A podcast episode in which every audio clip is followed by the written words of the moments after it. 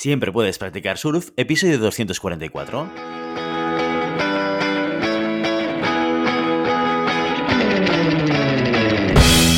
Bienvenido y bienvenida a Siempre puedes practicar surf, el podcast diario sobre recursos humanos. Este podcast está pensado para profesionales de recursos humanos, gerentes o jefes de equipo. Podrás encontrar técnicas, consejos, ideas, conceptos y noticias sobre la gestión de personas. Eso sí, con un enfoque práctico y aplicable. Hoy episodio 244 del miércoles 8 de junio del 2022, programa en el que vamos a explicar y desarrollar un caso práctico sobre gestión de personas. Pero antes dejadme que os recuerde que podéis encontrar más contenido en nuestro blog e información sobre nuestros servicios en nuestra web, en globalhumancon.com. Desde allí os podréis apuntar a nuestra newsletter para no perderos nuestros webinars, streamings y todo el contenido y actividades que organizamos desde la consultoría Global Human Consultants. Los casos prácticos consisten, ya lo sabéis, en un primer capítulo en el que exponemos una situación real que ha ocurrido dentro de una organización y en el que al finalizar os proponemos una serie de cuestiones para resolver la situación pues de la manera más adecuada, como todo un profesional de los recursos humanos. La semana siguiente resolvemos y compartimos con vosotros nuestra solución. Y así cada miércoles. ¿Preparados? Dentro cortinilla.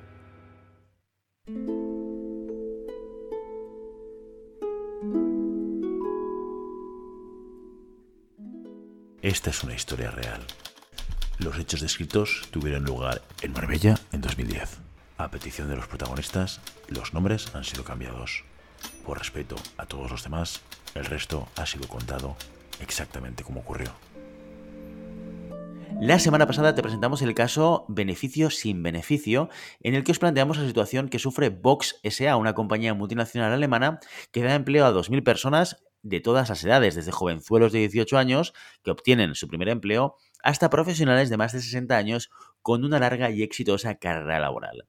Aparte de eso, también destaca por su diversidad, pues allí trabajan empleados hombres y mujeres en multitud de situaciones diversas, casados, solteros, parejas de hecho, divorciados con hijos, familias numerosas, etcétera, etcétera.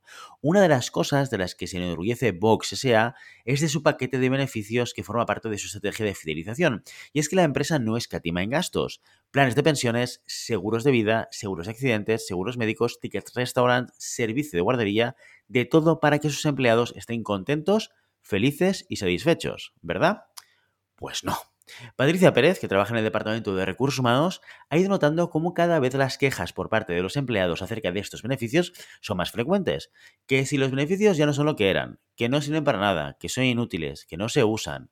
Una de las situaciones que más se repite es aquella en la que el empleado se queja porque, claro, su pareja ya tiene seguro médico o de vida o de guardería y entonces, ¿para qué quiere el suyo? Patricia lógicamente pensó que si en casa ya tienen ese beneficio, el que pueda ofrecer Vox S.A. no va a ser valorado en absoluto. Llegados a este punto, Patricia llegó a la conclusión de que algo fallaba en la estrategia y que no estaba bien planteada. Y para intentar solucionarlo, reunió a Carlos Cruz, jefe del Departamento de Finanzas, y a Cristina Casado, directora de Recursos Humanos. Durante la reunión, Patricia expone la situación y Carlos, recordemos que es de finanzas, dice que no lo entiende porque la empresa hace un gasto tremendo y más no pueden hacer. Hablando y hablando, ellos también se dan cuenta de que los beneficios que tienen no les aportan nada. Carlos, por ejemplo, prefiere que le paguen el gimnasio y Cristina querría un seguro de viajes. Vamos, que cada persona quiere algo diferente y no se pueden cubrir todas las necesidades. Para intentar solucionarlo, Cristina, la directora de recursos humanos, decide llamar a Global Human Consultants a ver si les pueden echar un cable. Y te preguntamos, si fueras GHC, ¿cómo asesorarías a Patricia, Cristina y Carlos? ¿Hay alguna manera de adaptar los beneficios según las preferencias de cada empleado? Y por último, ¿qué beneficios sin coste extra pueden implementar en Box SA? Pues muy bien, vamos con las respuestas. Muchos nos habéis escrito para decirnos, hombre, Guillermo, Vaya caso más sencillo y más claro de resolver. Pero si esto huele a beneficios a la carta. Vale, vale, vale. Bueno, bueno, esperémonos un segundo. Vamos a dar una pequeña pausa a esta respuesta rápida. Que si bien, si es cierto que vamos apuntando hacia esa dirección, tenemos que ponerlo un poco en contexto. ¿De acuerdo? Al final, los beneficios que estamos aportando en una compañía no se estaban pensando para que fuesen a la carta. ¿De acuerdo? Por eso muchas veces los departamentos de recursos humanos estábamos acostumbrados a siempre responder a la voluntad de dar unos beneficios extrasalariales de manera eh, globalizada, con paquetes para todo el mundo igual, bueno, a veces con alguna diferencia por jerarquía quizás, pero vamos, paquetes globalizados, que si doy seguro médico, Pues seguro médico para todo el mundo. ¿Que doy tickets guardería? Que tickets guardería ofrecido a todo el mundo, pues para quien tenga hijos en edad eh, de escolarizar en guardería. Que si tickets restaurant, pues para todo el mundo tickets restaurant. ¿Por qué? Porque tenía un sentido cuando se empezaron a aplicar este tipo de beneficios. Los beneficios extrasalariales se consideraban como una oferta de la compañía para poder ofrecer a los eh, empleados o, empleadas un beneficio a un coste mucho más reducido que el del mercado. ¿Por qué? Porque se compraba en masa. Si yo, si yo puedo comprar eh, un seguro médico con cualquier compañía para un conjunto, un colectivo de personas de 500, de 700, de 1000, yo puedo negociar el precio unitario de cada una de esas personas, cosa que no puedo hacer si yo voy como particular, porque no puedo negociar con ellos, porque soy una sola persona. Entonces, bajo ese concepto, la empresa decía, si yo puedo ir a precios mejores, yo te puedo ofrecer algo que unitariamente tú por yendo solo, pues no podrías conseguir estos precios y te lo aporta la compañía como un extra.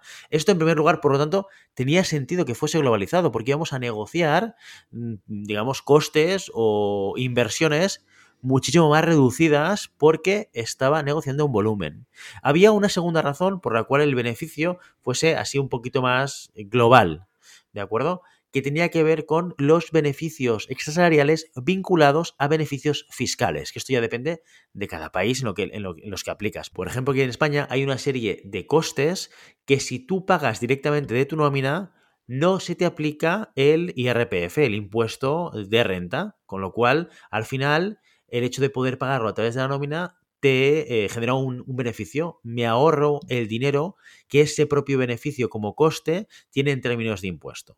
¿De acuerdo? Esto era lo que se llamaba la retribución flexible, que no deja de ser, oye, tu empleado puedes decidir que en vez de cobrar, me lo invento, 1.500 euros al mes, ¿vale? Que esto con retenciones y demás, igual se te quedan, me lo invento también, en 1.200, pues cobrar 1.400, 100 los pago el seguro médico, pago el seguro médico o los tickets restaurant o cualquier beneficio que el Estado te esté permitiendo descontarte los impuestos, en el fondo tú estás percibiendo 1.250 o 1.300, que es los 1.400 menos los impuestos y el seguro médico aparte. ¿De acuerdo? Con lo cual se te descuenta del total pero no se te descuenta el impuesto de ese coste concreto. No sé si me he explicado muy bien, pero esto ha sido un poco como la evolución natural de los beneficios extrasalariales. En un primer lugar, oye, vamos a comprar grandes paquetes para conseguir mejores precios, ¿vale? Y esto normalmente lo hacemos por nivel jerárquico, le pondremos un coche de empresa a los directivos, un seguro médico a directivos y managers y tickets restaurant o pagaremos las comidas a todo el mundo. Y luego, por otro lado, cuando llegaron los beneficios extrasalariales, a los que les podíamos quitar el impuesto si lo pagábamos directamente desde la nómina, ¿vale? Eso daba razón o sentido a que fuese todo como muy global, no importando a la persona, sino que esto es muy globalizado. ¿Vale? ¿Qué es lo que sucede a día de hoy en las organizaciones? Pues casos como el de Vox SA, que las organizaciones cada día son más complejas. No solamente porque tenemos gente de diferentes generaciones y gente de diferentes, en diferentes momentos vitales, que esto ya nos pasaba antes, lo de los momentos vitales, sino también gente muchísimo más diversa en términos de necesidad y de construcción de su modelo de vida. Antes, pues hace 100 años, todo era como, entre comillas, eh, A, B, C y D. ¿no? Empiezo a trabajar, me caso, tengo hijos, etcétera, etcétera, etcétera. Ahora cada vez es diferente. Hay muchas parejas que deciden no tener hijos, hay muchas personas que deciden no casarse, hay muchas personas que lo que tú quieras. Hay una diversidad vital enorme. Con lo cual, es normal que circunstancias como la que vemos en Vox SA, que, donde teníamos probablemente una oferta de beneficios salariales muy potente, y como dice muy bien en el financiero, oye, donde nos gastábamos dinero y donde nos gastamos, seguimos gastándonos dinero, ahora de repente las personas estén insatisfechas. ¿Por qué? Porque reciben beneficios que a algunos les vienen bien y otros no les vienen tan bien y perciben una falta de buena inversión económica por parte de su empresa o de su jefe o de su responsable o de quien tome la decisión de que ese sea el beneficio que le toque porque sí. Y eso nos lleva a la respuesta más obvia, ¿vale? ¿Qué es lo que necesita una empresa como Vox SA? Primero necesita hacer un pequeño análisis demográfico. Necesitamos entender los datos demográficos que de alguna manera en el caso ya nos van tirando, nos van tirando líneas de, porque aquí hay mucho de esto y mucho de aquello y mucho de gente que está aquí y mucho de gente que está allá. ¿De acuerdo? Pero sí que sería necesario hacer un análisis de datos demográficos para entender realmente, pues, cuántas personas tenemos en qué momento vital para entender dónde quizás vamos a poder tener un volumen para ofrecer determinados servicios o beneficios extrasalariales. ¿De acuerdo?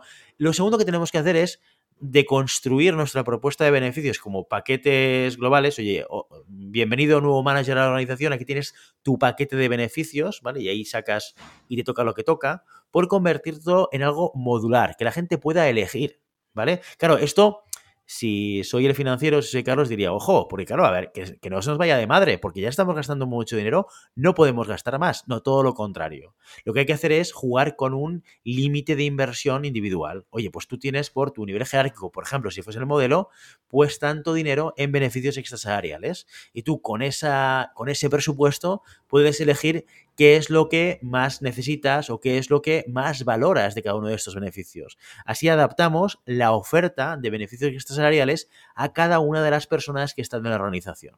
¿De acuerdo? Pero sin olvidar que tenemos que analizar los datos demográficos. ¿Por qué? Si tenemos muchas personas que están eh, pues con hijos recién nacidos y demás, pues echaremos un ojo y una especial atención a todo lo que tenga que ver apoyar ese momento vital. ¿Por qué? Porque tenemos un porcentaje relevante de personas en ese momento vital. Que estamos en otras circunstancias, estamos en una circunstancia en la cual tenemos una población que está más envejecida, quizás más cercana a la, a la jubilación y demás, ¿en qué trabajaremos? En planes de pensiones. ¿No? Será realmente un, elemento que probablemente a la mayor parte de la población le interese. Por lo tanto, ahí, pues sí, busquemos un buen plan de pensiones global, porque seguramente tenemos una población más grande con la cual podemos negociar unos mejores beneficios y unos mejores precios, ¿vale? Por lo tanto, no tenemos nunca que descuidar. Primero, no tenemos que obviar aquello que percibimos, que es hay mucha gente, hay de todo un poco. Bueno, vamos a ver esto en números, qué quiere decir exactamente. Y segundo, intentemos hacer una propuesta y una oferta en la cual, sobre todo, invertamos más tiempo y más esfuerzo y más negociación probablemente en aquellos beneficios que ataquen más a situaciones vitales de nuestra organización. ¿Vale? En cualquiera de los dos casos, siempre, siempre ofrecer un paquete que sea flexible y modulable para que cada persona pueda elegir aquellos beneficios en los cuales más sentido tiene poder invertir.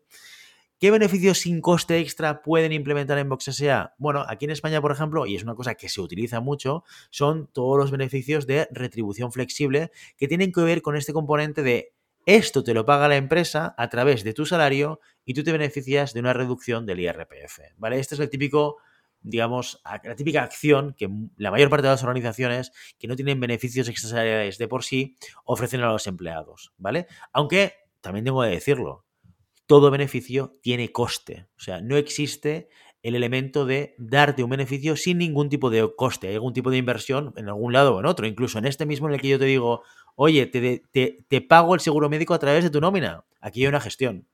Aquí alguien tiene que estar velando de que cada mes esté pasando correctamente este pago, que se esté descontando correctamente, etcétera, etcétera, etcétera. Con lo cual, no hay beneficio que podamos implementar en una organización sin que tenga algún tipo de coste, ya sea directo o indirecto en este caso. ¿De acuerdo?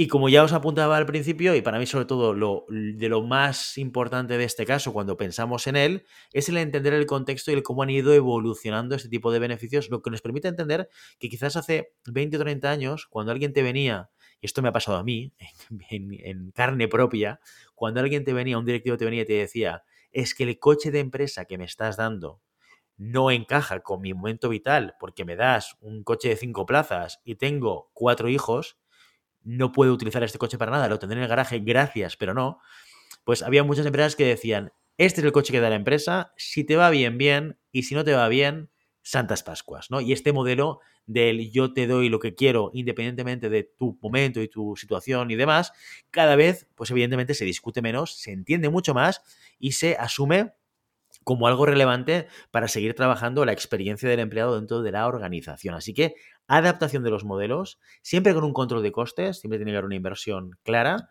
pero transformando esos beneficios que nos venían de alguna manera por paquetes de compra, ¿vale? Y nos venía por la parte de la fiscalidad para convertirlos realmente en elementos extra que hacen que un trabajador pueda tener un paquete de retribución, no solamente en términos de fijo, de variable, sino de más cosas, que le permitan pues sentirse bien retribuido y sentirse bien reconocido dentro de la organización. ¿De acuerdo? Con lo cual, probablemente un caso con una respuesta más o menos clara, pero con una reflexión que espero os haya sido interesante.